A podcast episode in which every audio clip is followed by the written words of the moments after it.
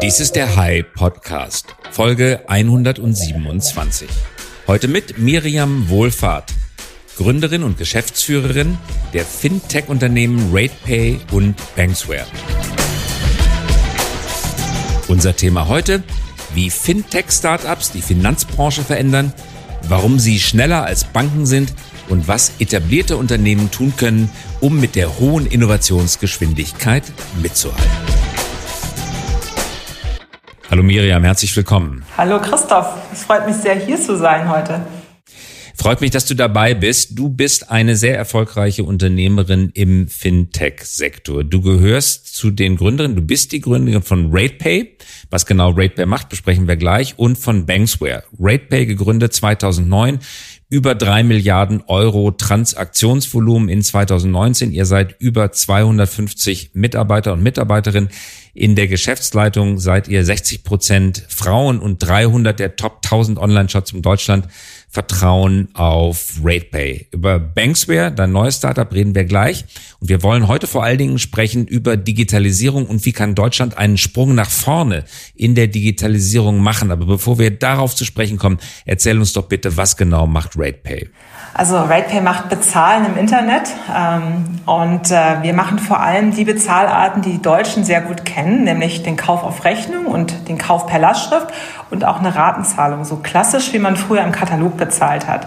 Uns kam die Idee äh, 2008, ähm, weil einfach sehr viele Kunden das damals nachgefragt haben. Zu der Zeit hat man eben vor allem in der Katalogwelt bei Otto, damals gab es auch noch Neckermann und Quelle, haben die Leute sehr gerne per Rechnung gekauft, bestellt und später bezahlt. Gibt es jetzt ein neues Buzzword, ähm, Buy Now, Pay Later, ist jetzt im Moment ganz hip. Das hieß aber damals ganz tröge Kauf auf Rechnung. Ähm, und es war so, dass es eben aus Sicht eines Online-Händlers ähm, wünschenswert war, das an oder zu haben, es aber sehr aufwendig war, das selbst zu machen, weil man eben eine Bonitätsprüfung machen muss, man muss eine Betrugsprüfung machen und diese ganzen hinter nachgelagerten Prozesse. Wir haben uns bei RatePay überlegt, wie könnte man denn diesen angestaubten Vorgang digitalisieren, sag ich mal so schön, und ganz einfach zugänglich machen für Online-Händler, damit sie diese Zahlarten bei sich anbieten können und es eben auch risikofrei für die Händler ist. Ähm, das ist das, was wir gebaut haben im Laufe der Jahre. Das ist sehr erfolgreich. RatePay ist ein White-Label-Anbieter. Das heißt, man bezahlt nicht mit der Marke RatePay, sondern man bezahlt in einem Online-Shop wie bei Otto, About You, bei Flixbus, Eurowings per Kauf auf Rechnung oder auch per Lastschrift bei eBay zum Beispiel auch. Das ist, was wir machen. Und eigentlich was ganz Simples, aber hinten ist es relativ komplex. Sehr viele Prozesse, künstliche Intelligenz und, und, und. Du warst vorher bei anderen Organisationen tätig. Du warst Country Manager Germany für Orgon oder ich weiß nicht, wie man es ausspricht, Orgon. Und du warst Senior Sales Manager bei der Royal Bank of Scotland hast dich damit WorldPay und Bibit Global Payment Services beschäftigt. Wie bist du dann dazu gekommen, dass du selber gründest, statt die Royal Bank of Scotland Karriere fortzusetzen? Ich muss dazu sagen, also dieses Bibbit, äh, Royal Bank of Scotland, also Bibbit war mal ein ganz kleines Start-up. Das wurde gegründet 1999 und ich bin da zufällig reingekommen in dieses Bibbit. Und das Bibbit wurde gegründet von Peter van der Dös und Arno Schulf. Und die beiden, wenn man die mal googelt, das sind die Gründer von Etienne. Etienne kennt man inzwischen, weil es ist eins der wertvollsten... Unfassbarer Börsenerfolg. Unfassbarer Erfolg. Unfassbarer Börsenerfolg. Ja mit Wachstumsraten seit dem Börsengang, glaube ich, in der Größenordnung von zwei bis 300 Prozent seit ja, dem Börsengang. Das ist unfassbar, ich finde es auch. Und äh, ich hatte eben die, ich sag mal, die Freude, mit diesen Menschen eben sehr, sehr eng zusammenzuarbeiten und das über einen Zeitraum von vielen Jahren. Also zwischen 2000 und 2007 waren wir im Prinzip ein Team. Peter war mein Chef, Arno mein Kollege. Und äh, wir sind, wir haben damals eben ähm, in diesem kleinen Start-up gedacht, wir wollen die Welt, oder die beiden hatten vor allem die Idee, die Welt des Bezahlens im Internet zu verändern oder überhaupt in den Markt zu bringen. Damals gab es das ja noch gar nicht, Internet bezahlen. Und ich habe einfach sehr viel dort gelernt und ich habe vor allem auch gelernt und deshalb nehme ich auch gerne den Peter so ein bisschen als mein persönliches Role Model, weil ähm, der ist so ein Typ gewesen, heute ist er das nicht mehr so, aber damals eben, ähm, der kam aus dem Publishing und hat eigentlich im Vertrieb für Publishing gearbeitet bei einem holländischen, bei einem niederländischen äh, Publisher. Und ich fand das sehr inspirierend, weil er mir damals beigebracht hat, dass man ja ein Unternehmen gründen kann auch wenn man weder programmieren kann noch ein Finanz, äh, ich sag mal, Genie ist. Und ich fand das einfach so inspirierend. Und dann, äh, ich habe auch sehr, sehr gerne mit ihm und für ihn gearbeitet. Das war, hat unglaublich Spaß gemacht, auch als es dann zur Bank wurde, weil die RBS das damals gekauft hat und zu WorldPay wurde. Ähm, ich habe ihn dann sehr vermisst, als er weggegangen ist. Äh, 2006 hat er Etienne Dann hat er Atjen gegründet. Genau, hat er Etienne gegründet. Und du bist nicht mitgegangen? Nein, weil ich damals quasi ein, ein Kleinkind hatte und das war damals gerade also ein Jahr alt, meine Tochter, oder ein bisschen was über ein Jahr. Und äh, ich hatte mich wunderbar arrangiert in Berlin hier mit einem Homeoffice und äh, hatte so, hab dann im Prinzip vor allem die großen Kunden betreut und habe das sehr, ich habe damals schon sehr remote gearbeitet und das hat ganz gut funktioniert, weil er hat mir auch als Chef immer alle Freiheiten gelassen. Ähm, er ist. Bereust du, dass du nicht mitgegangen bist zu Atjen? Nein, also natürlich, manchmal habe ich das schon gedacht, ja, als ich mir diesen Börsenkurs angeguckt habe.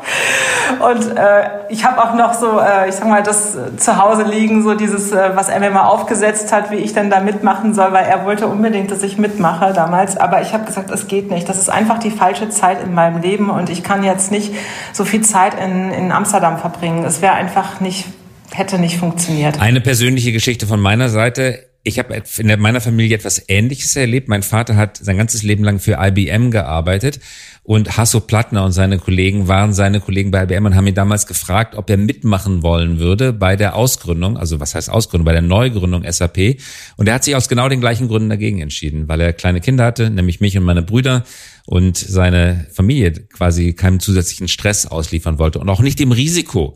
Man wusste ja nicht, dass SAP ein Erfolg werden würde. Das ist bei dir ähnlich gewesen. Ja, also das, das Risiko habe ich gar nicht so sehr gescheut damals, weil ich habe ja auch meinen Mann an meiner Seite. Ja, es ist ja, ich bin nicht ganz alleine und deshalb ist natürlich das Risiko immer ein geteiltes Risiko. Also das wäre gar nicht so das Thema gewesen, aber es wäre eher so, wie hätten wir das hinbekommen mit einem Kleinkind, mein Mann, der beruflich auch sehr eingespannt ist und wir haben das uns immer irgendwie geteilt und haben das gut hinbekommen, die Organisation, dass wir Arbeit und Familie irgendwie in Einklang gebracht haben. Aber ich habe mir damals einfach nicht zugetraut, äh, immer wieder in Holland zu sein. Weil es hätte schon bedeutet, und es ist ja auch wichtig in der Anfangszeit, also damals hatten wir ja noch nicht so das Videoconferencing, ja, dass man eben gesagt hätte, man ist dann wirklich vier Tage die Woche weg von seinem Kind, das wollte ich nicht. Also das wäre einfach keine Option gewesen. Einige Jahre später hast du dann aber RatePay gegründet. Genau, und deshalb muss ich wieder, deshalb hatte ich aber ausgeholt, weil das so wichtig ist, weil er mir einfach so viel gezeigt hat, ja, weil ich sowas gesehen habe, dass man ein Unternehmen gründen kann, ohne selber alles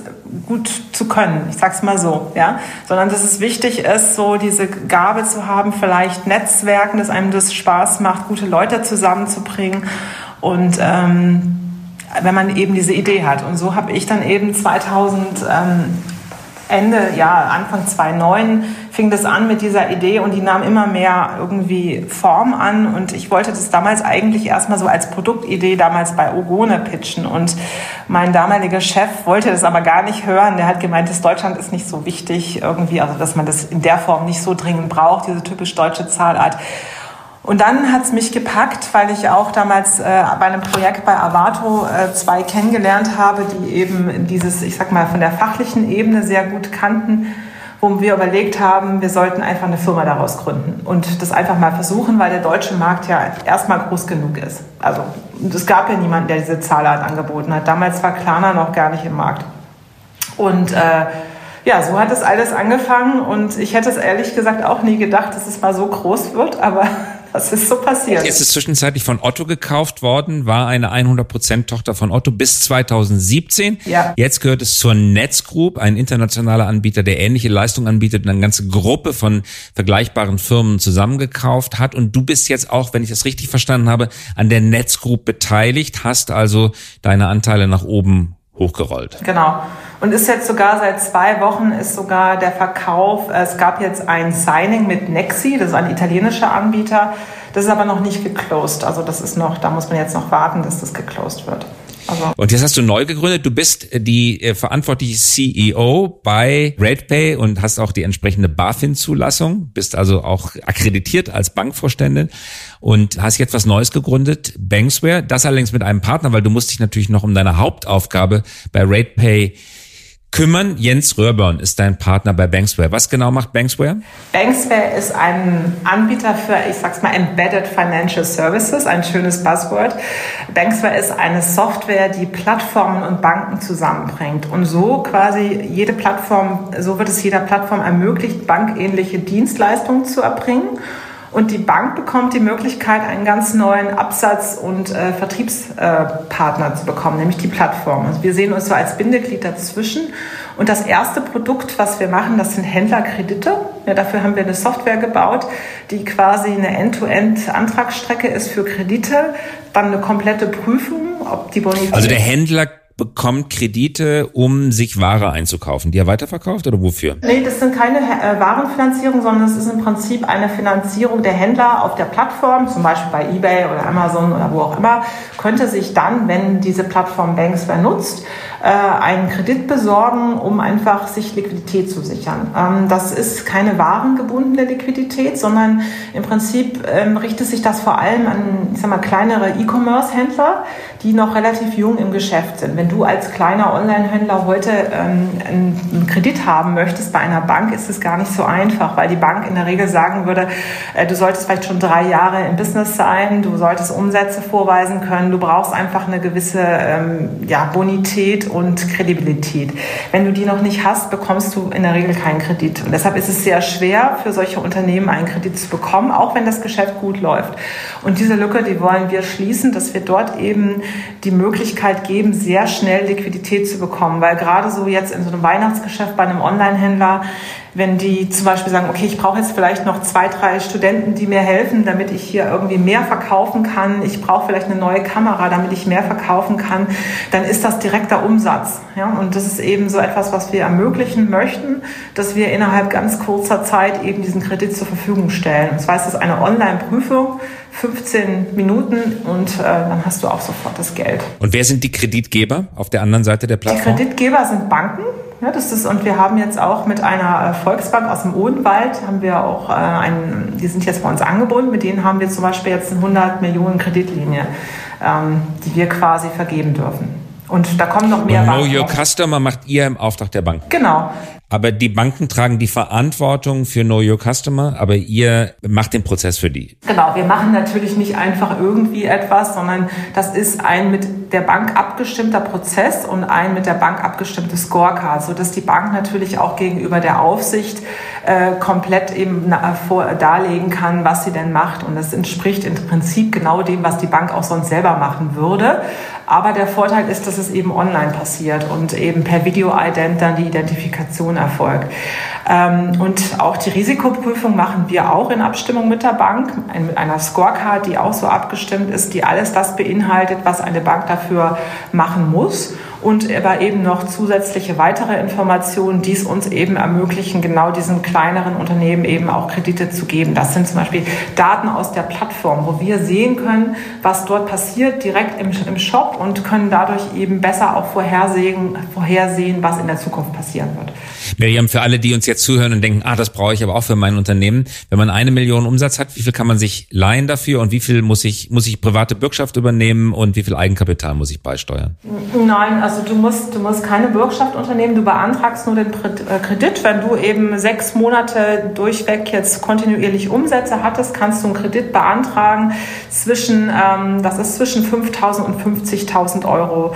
Bürgschaften gibt es keine, aber wie gesagt, wir schauen uns eben an, was im Shop tatsächlich passiert, verifizieren das Ganze dann auch äh, über ein äh, PSD2. Also PSD2 ist eben die Möglichkeit, dass man ins Konto gucken kann. Guckt, wir schauen das an, prüfen das nach und lassen uns dann eben auch die Identität bestätigen. Und dann kannst du den Kredit beantragen, musst auch nicht bürgen, aber ja klar, du musst eben die entsprechenden Daten, die müssen eben alle stimmen. Und äh, es gibt auch keine Verpfändung von Waren etc. Miriam, jetzt sind wir beim Thema, nämlich wie kann Deutschland nochmal einen Schritt nach vorne in der Digitalisierung machen? Das, was du erfunden hast mit Banksware und mit RatePay, was wir gerade besprochen haben, sind ja Innovationen, die auch jedes Bankunternehmen, jedes traditionelle Unternehmen hätte anschieben können. Das hätte jeder Händler bauen können, das hätte jede Bank bauen können, das hätte vielleicht sogar jede Versicherung bauen können. Viele haben es aber, oder die meisten haben es nicht getan, das habt ihr getan. Wenn uns jetzt CEOs traditioneller Unternehmen zuhören und sich fragen, was kann ich denn machen, um mit meinem Unternehmen in der Digitalisierung schneller voranzukommen, mehr Innovation hereinzuholen? Wie kann das Land mehr Gas auf dem Thema geben? Was sind deine Beobachtungen? Was würdest du raten, jemand, der die wirtschaftliche Verantwortung trägt für ein traditionelles Unternehmen? Also ich würde sowohl den traditionellen Unternehmen als auch staatlichen Einrichtungen raten, mehr mit kleineren Unternehmen zu kooperieren, weil ich glaube, ähm, dieses ähm, Selbstmachen, Selbstbauen, das funktioniert oft nicht. So viele traditionelle Unternehmen haben einfach nicht so dieses Speedboot. Man braucht das so ein bisschen, man braucht Schnelligkeit um hier eben auch die richtigen Themen zu haben. Und viele Startups haben einfach im Prinzip Lösungen, die sehr gut passen zu diversen zu vielen Unternehmen einfach gut dazu passen. Also wenn wir am Beispiel der Fintech-Branche reden, dann kann man eben sehr schön sehen, was dort passiert ist in den letzten Jahren. Äh, dort hat ein sogenanntes äh, Unbundling, sind immer so schöne Fachbegriffe stattgefunden. Das heißt, Teile der Wertschöpfungskette wurden einfach von Fintechs übernommen. Und äh, ich könnte heute im Prinzip jeder Bank empfehlen, äh, nutze doch bitte die Teile, die du gerne irgendwie digital haben möchtest und kooperiere mit, mit Fintechs, die das gemacht haben. Gleiches äh, gibt es ja auch schon im Versicherungssektor, gleiches sieht man auch immer mehr im Gesundheitssektor, in, in vielen Bereichen oder auch im Lebensmittelbereich, sodass man eben sagt, anstatt dass ich jetzt versuche, als Unternehmen alles selbst zu machen, weil ich einfach nicht, ich habe oft nicht die Zeit dazu, würde ich sehr viel mehr äh, schauen, wie kann ich intelligent ähm, kooperieren mit, mit Startups. Ich finde, das ist ein, ein wichtiger Punkt. Da muss viel mehr passieren eigentlich. Aber kann das denn die Zukunft, ich frage einfach mal ketzerisch dagegen, die Zukunft traditioneller Unternehmen sein, dass sie sagen, wir machen das Stammgeschäft und die Innovation kommt von den Startups, die muss ich erstmal finden, den muss ich trauen. Ich weiß ja von vornherein auch nicht, was steckt hinter den Köpfen. Ich kann den Leuten nicht hinter die Stirn sehen. Sind das wirklich ehrliche und aufrichtige Unternehmerinnen und Unternehmer, die das wirklich hinbekommen? Wie trenne ich die Spreu vom Weizen? Wie finde ich unter den Tausenden von Startups, die da unterwegs sind, genau dasjenige, das zu mir passt? Und wenn ich es dann gefunden habe und mich in einer Beziehung mit ihnen hinein hineinbegebe, wie verhindere ich dann, dass die mir von der Stange gehen oder dass äh, ich sie so stark verändere, dass sie am, am Ende nur noch die verlängerte Werkbank der Entwicklung sind und gar kein richtiges Startup mehr. Also aus der Warte gesehen ist das gar nicht so einfach, oder? Nein, einfach ist es nicht. Also ich meine, das ist natürlich auch Mut zum Risiko, ja. Also ich meine, kann ich dem wirklich vertrauen? Ähm, also ich, ich denke ja immer, du hast die Frage gestellt, wie kann ich schnell vorankommen, ja? Und schnell ist es wahrscheinlich eher das zu nehmen, was es im Markt gibt und dort eine Kooperation zu machen. Das heißt aber nicht, dass es unbedingt erfolgreich sein muss. Ja? Das, die Garantie habe ich natürlich nicht. Ähm, Wenn es ich sag mal so, du bräuchtest auch äh, in, den, in den traditionellen Unternehmen, glaube ich, was, das ist ein generelles Problem. Und das ist, du hast sehr wenig Technologieverständnis im Vorstand. Also ich bin da jetzt auch mal ganz ketzerisch. Das würden viele Vorstände für sich bestreiten. Das glaube ich auch, aber ich glaube, das ist einfach so. Was genau meinst du? Lass uns das mal genau nach, nachfragen. Was genau meinst du mit Technologie? Weil viele Vorstände sind mit lauter Ingenieuren und Ingenieurinnen besetzt, weniger Frauen als Männer. Und die sagen, ich verstehe schon sehr viel vom Automobilbau. Und jetzt sagst du, das ist aber nicht die relevante Technologie wahrscheinlich, oder? Hm, das will ich so gar nicht sagen. Also ich glaube, wenn du die deutsche Ingenieurskunst verbindest mit mehr Mut zur Lücke, jetzt mal ganz krass gesagt, damit du einfach mal mehr PS auf die Strecke bekommst. Also wir, wir neigen eben sehr dazu und das ist, das ist natürlich dieser Ingenieurskunst geschuldet. Ich komme übrigens auch, mein Vater war auch bei IBM für 30 Jahre, auch Ingenieur Ach. und auch ein totaler Perfektionist. Ja. Und ich, ich habe früher mir hab immer gedacht, warum kommt der nicht, es dauert immer alles so furchtbar lange, bis mein Vater irgendwas fertig hatte, weil es natürlich bis ins Detail geplant worden ist. Und ich glaube, das ist etwas, diese Art Technologieverständnis, die brauchen wir auch, ja, aber wir brauchen auch ein bisschen eine Abkehr davon, weil wir müssen uns trauen, mit Lösungen zu starten, die vielleicht noch nicht so perfekt sind, ja, damit wir einfach schneller werden, weil alles, dieser Perfektionismus dauert einfach viel zu lange. Gegenargument, das kann man jetzt sagen, wenn man ein kleines Unternehmen ist, weil der Fehler wird nicht so teuer. Aber wenn ich jetzt, sagen wir mal, ein großes Handelsunternehmen bin und habe vier, fünf Milliarden Umsatz und gehe jetzt auf RatePay zu und will das jetzt an allen 30.000 Kassen ausrollen und möchte, dass der Kassenprozess, wo immer schon eine ganze Leute, Menge Leute in der Kassenschlange stehen, auch nicht länger dauert als 30 Sekunden, weil mehr ist, Zeit ist da nicht. Dann werden alle Leute in der Kassenschlange ungeduldig. Ist das wirklich skalierbar? Ist das wirklich bewältigbar? Natürlich ist RatePay so skalierbar, aber ähm, ich kann das gut verstehen, diese Angst und Sorge, dass es nicht funktioniert. Also ich würde mir immer einen kleineren Markt erstmal aussuchen. Ich würde, also man kann ja auch, wenn man zum Beispiel anfängt, mit einem Startup zu arbeiten, dann könnte man sich einen kleinen Markt aussuchen und es erstmal testen. Ja, um, um, da kann da nicht so viel schiefgehen. Also ich habe auch schon häufig erlebt, auch mit großen Kunden von RatePay. RatePay ist ja gar nicht mehr so ein kleines Startup, aber da haben wir zum Beispiel erstmal getestet in Österreich, ja, in einem Land, das irgendwie klein kleiner ist oder dass man einfach nur einen Teil der Webseite erstmal genommen hat, um das zu testen, damit es eben nicht so viel Schaden anrichtet, sollte etwas in die Hosen gehen. Und ich glaube, das ist generell etwas, was man machen kann, dass man eben ein bewusstes Risiko eingeht, aber vielleicht nicht äh, in, in allen, was weiß ich, wenn ich jetzt ein Metro oder ein Rewe bin, nicht in allen Filialen alles sofort ausrolle, sondern erstmal gucke, ich teste das und schaue, wie läuft das, wie sind die Mitarbeiter damit zufrieden, können die damit umgehen, was sind die typischen Fragen. Und wenn das gut ist, dann skaliere ich das. Also was, man muss ja nicht alles sofort in einem ganz, ganz großen Ruck machen. Ja. Beobachtest du denn eine Veränderung in diese Richtung, dass Unternehmensvorstände agiler werden, mutiger werden, auch mal mehr in kleinen Tests äh, regionalen Tests oder tatsächlich in einzelnen Läden, wie du gesagt hast, denken? Oder, oder dauert das nach deinem Eindruck alles viel zu lange? Also geht da gerade ein Ruck durch Deutschland oder nicht? Der ist noch zu klein, der Ruck. Also ein bisschen, ein bisschen. Ein Rückchen. Ein Rückchen. Also im Moment geht ein Rückchen dadurch. Ich glaube, bei vielen ist schon das Bewusstsein da.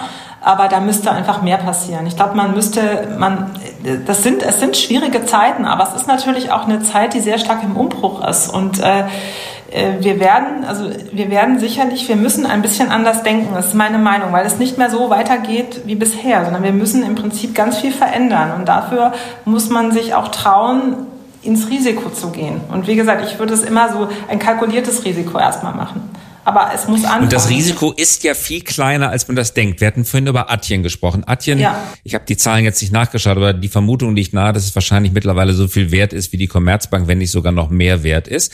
Das heißt, das Risiko, das dort eingegangen worden ist, ist ja dann in Geld ausgedrückt vergleichsweise klein. Ja. Äh, auch die Investition. Kannst du sagen, wie viel Geld ist ungefähr in RatePay investiert worden? Ihr seid Break-Even, ihr seid hochprofitabel, aber bis, bis ihr Break-Even erreicht habt, bis ihr sozusagen aus dem Gröbsten raus wart, wie viel Geld habt ihr da gebraucht? Ich würde mal tippen, das sind also geschätzt etwa 16 bis 17 Millionen, so in der Größenordnung. Was viel klingt, aber natürlich für ein großes Unternehmen vergleichsweise wenig ist und im Vergleich zu dem Wert, den ihr erzeugt habt, dann tatsächlich klein. Ja. Ich habe gerüchteweise mal gehört, dass ihr mittlerweile schon zweistellige Ergebnis-EBIT-Zahlen pro Jahr erzeugt, richtig? Ja. So ungefähr, du kannst es jetzt, ja, okay, das kommt ungefähr hin. Das heißt, wenn ihr 16 Millionen investiert habt, dann hat man in ein bis zwei Jahren das Geld wieder raus. Also das ist schnell zurückverdient, das Geld. Das heißt, das Risiko ist viel kleiner, als man das eigentlich denkt. Es geht nicht um hunderte von Millionen, um hunderte von Millionen Ergebnis zu erzeugen, sondern man kann seine Investition tatsächlich auch im Fintech-Sektor und in vielen anderen Sektoren in wenigen Jahren wieder raushaben. Also so groß ist das Risiko gar nicht. Du hast natürlich immer, wenn du in Startups investierst, ähm man sagt ja immer so, von zehn geht eins durch die Decke, die anderen, die scheitern. Also dann ist natürlich ist schon so, wie, wie suche ich da die richtigen Leute? Ähm, wie kann ich mich da absichern? Aber ich glaube, es ist einfach so, es ist wichtig, in, in junge Unternehmen zu investieren, ja? weil sie einem eben, ich sage mal, das bringen, was einem die Zukunft, also ich ich tue mich halt sehr schwer damit, weil du eben gefragt hast, wie können ganz große Tanker so Innovationen produzieren. Es ist echt sehr schwer, weil du einfach sehr viele Abstimmungsthemen hast. Also ich sehe es immer wieder in der Zusammenarbeit mit großen Firmen. Die Entscheidungswege sind eben sehr lange, weil die, weil die einzelnen Mitarbeiter oft nichts entscheiden können. Die können sich nicht entscheiden, ich mache das jetzt einfach. Ne? Und oft werden dann die, die Ideen bis dahin durch die ganzen Ebenen hindurch, geht immer mehr verloren und dann ist es irgendwann auch, äh, dann ist das Thema einfach nicht mehr da. Und deshalb glaube ich, man muss da einfach, man muss da deutlich schneller werden. Ja. Das war nicht so leicht, weil die Organisation ist ja darauf geeicht, die Varianz der Fehler oder der, des Outcomes zu verringern. Die ganze ja. Organisation, große Organisationen sind darauf geeicht, möglichst wenig Varianz zuzulassen. Und was du jetzt gerade eigentlich äh, zu Recht forderst, ist, dass mehr Varianz zugelassen wird. Du verlangst also, in, im bestgemeinen Sinne, du meinst es ja gut mit denen, du verlangst also, dass eine Organisation die Varianz verringern soll, bitteschön die Varianz vergrößern soll. Das kann nicht so richtig klappen. Deswegen gibt es viele, die sagen, die großen Unternehmen brauchen zusätzlich zu ihrem Varianzminimierungssystem ein Varianzvergrößerungssystem. Und das geht nicht unter ein Dach, das muss man in einem zweiten Dach nebenan stellen. Das versuchen auch viele Unternehmen. Es gibt sehr, sehr viele Innovationscenter, Startup Center, Corporate Venture Capital, aber auch das ist nicht immer nur von Erfolg gesegnet. Da sind in den vergangenen Jahren gerade bei den großen Unternehmen hunderte von Millionen ziemlich rückstandsfrei verbrannt worden. Woran liegt das? Ja, ist eine gute Frage. Also ich glaube, wahrscheinlich hat es ein paar Aspekte. Dann haben irgendwelche Großunternehmen hier in Berlin irgendeinen Hub gemacht, wo sie dann auf einmal hier coole Produkte gemacht haben. Letztendlich war das dann aber auch immer so ein bisschen eine Spielwiese, wo man was ausprobiert hat. Ich habe bisher von wenigen, oder mir fällt jetzt, ich weiß nicht, vielleicht weißt du das, mir fällt jetzt im Moment kein erfolgreiches großes Start-up ein, was so entstanden ist.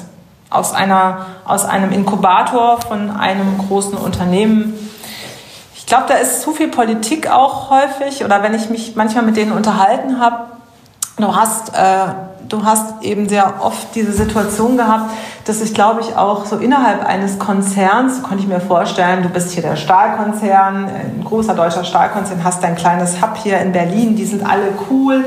Letztendlich hast du aber äh, die Rechnung oft gemacht ohne die Mitarbeiter, die ja noch sind, weil wenn es dann heißt, Adin Berlin, die machen die coolen Sachen, dann dann ist da oft nicht so gerne so eine Kooperation da, weil, weil oft da auch so ein Neidfaktor entstanden ist, könnte ich mir vorstellen. Ja, dass, dass eben die Zusammenarbeit zwischen dem Mutter, zwischen der Mutter und dem Start-up, was da eben Cooles gegründet werden soll, hat häufig nicht geklappt, weil die Menschen nicht so miteinander kooperiert haben, wie man sich das vielleicht vorgestellt hat. Ja? Und das hat natürlich auch damit zu tun, dass Angestellter zu sein etwas ganz anderes ist. Nicht schlechter, nicht besser, ja. aber etwas anderes ist, als Gründer oder Gründerin zu sein. Ja. Du selber kennst ja beide Welten. Du hast als Angestellte lange gearbeitet, bist dann Gründerin geworden. Das Interessante dabei ist, dass wenn man Angestellter ist, weiß man ja gar nicht, ob der Gründer in einem steckt. Und viele Menschen denken, sie seien in Wahrheit Gründer, die nur noch quasi aus dem Dornröschenschlaf nicht wachgeküsst worden sind. Aber wenn sie es dann versuchen, merken sie, bin ich da am Ende doch nicht. Genauso wie manche Gründer auch denken, sie seien gute Angestellte und umgekehrt ist es genauso oft falsch. Also wie findet man das heraus, ob man selber Gründer oder Gründerin ist? das ist eine gute Frage. Also ich glaube, ich bin schon immer jemand gewesen, ich habe nicht so mal, ich, ich mochte nie eine Arbeitsplatzbeschreibung, ich habe immer einfach Sachen gemacht. Ich glaube, das ist vielleicht sowas, was mich, äh, warum ich gemerkt habe, dass ich vielleicht da ganz gut für geeignet bin.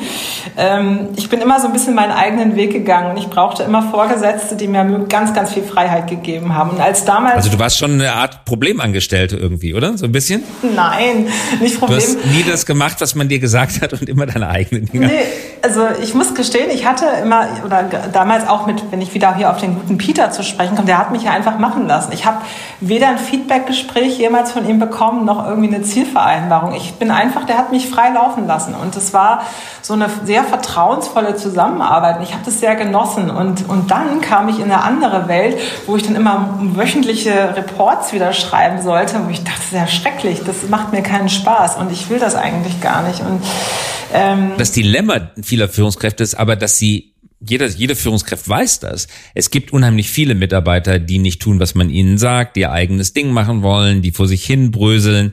Und wie viel davon machen etwas wirklich Wertschöpfendes? Ich weiß es nicht. Aber wenn ich den Führungskräften, mit denen ich mich so unterhalte, glauben darf, dann ist das ein kleiner Teil derer, die sich als Renegaten aufführen, die dann tatsächlich Werte schöpfen. Oft sind es Leute, die dann keine Werte schöpfen. Also ja. da zwischen den Guten und Schlechten, zwischen den von sich selbst eingenommenen, aber in Wahrheit unkritischen und vielleicht gar nicht so geeigneten zu unterscheiden von denen, die wirklich einen Gründergeist in sich haben, das ist wirklich schwierig. Ja, das stimmt. Das ist, glaube ich, echt schwer. Also, aber also ich habe das ja auch gemerkt. Ich bin jetzt ja auch schon seit Jahren jetzt quasi in Anführungsstrichen Führungskraft, habe Mitarbeiter geführt habe auch gemerkt oder auch große Lessons learned dort, dass es eben so äh, sehr unterschiedliche Typen Menschen gibt. Es gibt die Menschen, die, die das sehr gerne möchten, die klare Leitlinien, klare Zielvorgaben, sehr viel Klarheit, sehr viel. Äh, ich persönlich wollte das gar nicht so. Ich musste es auch erstmal lernen, dass das sehr wichtig ist und dass man eben unterscheidet zwischen den Menschen, zwischen den Eigenheiten, die da sind. Ja. Aber wenn man das dann schafft, irgendwie das besser zu verstehen, diese Unter, diese Andersartigkeit und diese Diversität Diversität, dann finde ich, dann kriegt man viel mehr aus den Leuten rausgekitzelt. Wenn man, wenn man es schafft, dass sie dort, dass sie so arbeiten können, wie es genau für sie passt. Eine gute Beschreibung. Unsere Zeit ist fast umgerieren. Zum Abschluss aber noch eine Frage. Du wirst Bundeskanzlerin. Stell dir bitte vor, die Stelle wird ja frei, die Stellenbeschreibung ist raus. Man darf aber auf der Stelle trotzdem relativ breit interpretieren, was die Stellenbeschreibung ist. Du darfst machen, was du willst. Also du bist jetzt Bundeskanzlerin der Bundesrepublik Deutschland ab nächstem Jahr. Was ist deine erste Amtshandlung? Ähm, also ich würde im Bereich äh, Bildung das föderale System abschaffen. Ich weiß, das ist jetzt hier äh, ziemlich harte Forderung, aber äh, wir haben ja auch gesehen, wie schwer das jetzt in Corona war. Ich, äh, ich glaube, wir brauchen eine komplette Revolution in der, in der Bildung. Und das bekommen wir nur, wenn wir das wirklich stringent durchexerzieren. Und das Problem ist, wenn jedes Land das selbst entscheiden kann, dann wird das nichts. Und das muss einfach äh, ganz anders gedacht werden. Wir müssen das Thema Bildung wie ein Start-up denken. Wir müssen anfangen, das in die Hand zu nehmen und müssen es dann quasi in, in die Breite durchskalieren. Und dazu brauchen wir im Prinzip eine, eine andere Form von wie wir dieses Thema denken. Was, was muss es eigentlich sein? Meine Kunden sind die Kinder, das ist die eine Ebene. Dann habe ich die Kunden, die sind äh, die, äh, die Schulen sind meine Reseller. Ich muss das einmal mal anders durchdenken und sagen, was sind eigentlich die, die Themen, was sind die Produkte, die ich bauen muss, damit das Thema Schule wieder attraktiv wird, damit wir das ganze Thema Bildung umgestalten können. Das wäre mein größter Wunsch im Moment. hast du hundertprozentig recht. Die schlechte Nachricht ist nur, die Bundeskanzlerin darf den Bildungsföderalismus nicht abschaffen. Also wir machen dich nicht, ich weiß, dass du das weißt, aber wir machen dich nicht zur Bundeskanzlerin, sondern du musst dann Ministerpräsidenten in einem Bundesland werden. Da dürftest du es dann machen. Ja, dann würde ich das vielleicht eher vorziehen. in welchem Land? Oh, ich bleib mal in Berlin. Gut, regierende Bürgermeisterin in Berlin, die den Bildungsföderalismus zum Vorteil der Digitalisierung nutzt. Ja. Miriam, das war sehr, sehr interessant. Wir hoffen, dass du dich politisch engagierst, was du ja tust. Du bist im Digitalrat, richtig? Ich bin im Fintech-Rat, ja, und ich bin ja. im Beirat der jungen digitalen Wirtschaft, ja, und im Startup. Und du bist Präsidiumsmitglied in der Bitkom, dem Digitalverband Deutschland, ja. richtig? Ja. Ja, und du arbeitest auch noch als Mentorin für APX, den Accelerator von Axel Springer und Porsche. Das heißt, du engagierst dich auch über deine unternehmerische Tätigkeit hinaus, ja. was gut und vorbildlich ist. Herzlichen Dank fürs Dabeisein. Dankeschön. Vielen Dank, Christoph. Dies war der Hi Podcast. Unser Podcast erscheint jeden Donnerstagabend um 18 Uhr. Nur vergangene Woche gab es eine kleine Produktionspause. Damit Sie keine Folge verpassen, abonnieren Sie uns gerne jetzt oder hinterlassen Sie einen Like, wenn es Ihnen gefallen hat. Eine Produktion der Axel Springer High GmbH, einer führenden Beratung für Strategie und Umsetzung neuer Geschäftsmodelle. We support leaders in turning their organizations into 21st century winners. Über Post freuen wir uns unter christoph.käse at hy.co.